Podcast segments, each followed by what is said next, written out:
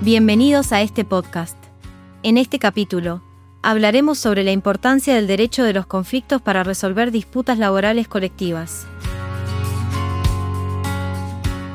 Para comenzar, vamos a observar la segmentación del derecho colectivo de trabajo en tres pilares principales.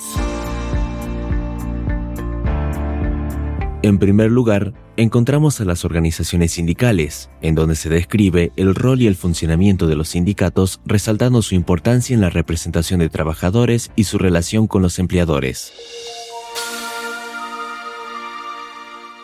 En segundo lugar, observamos el encuadramiento convencional, en donde se profundiza la relevancia de los convenios colectivos de trabajo para regular las relaciones laborales entre empleados y empleadores.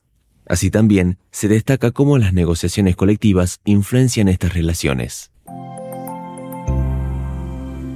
En tercer lugar, encontramos los conflictos sindicales, donde se exploran las tensiones entre sindicatos que compiten por representar a un grupo de trabajadores.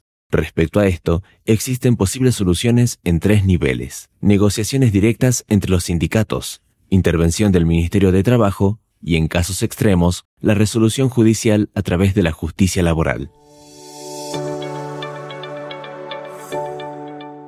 Por último, cabe resaltar que los conflictos son inherentes a la vida y la convivencia de las personas.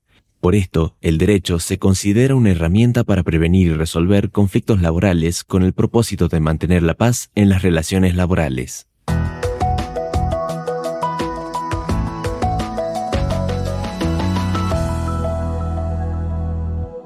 Como resumen general de este episodio, vamos a entender la importancia del derecho colectivo del trabajo, específicamente en el manejo de conflictos laborales. Así también, la dinámica entre sindicatos y las formas para resolver disputas en entornos laborales.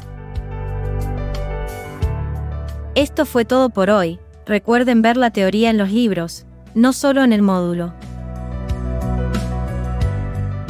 Los esperamos en el próximo podcast de la carrera.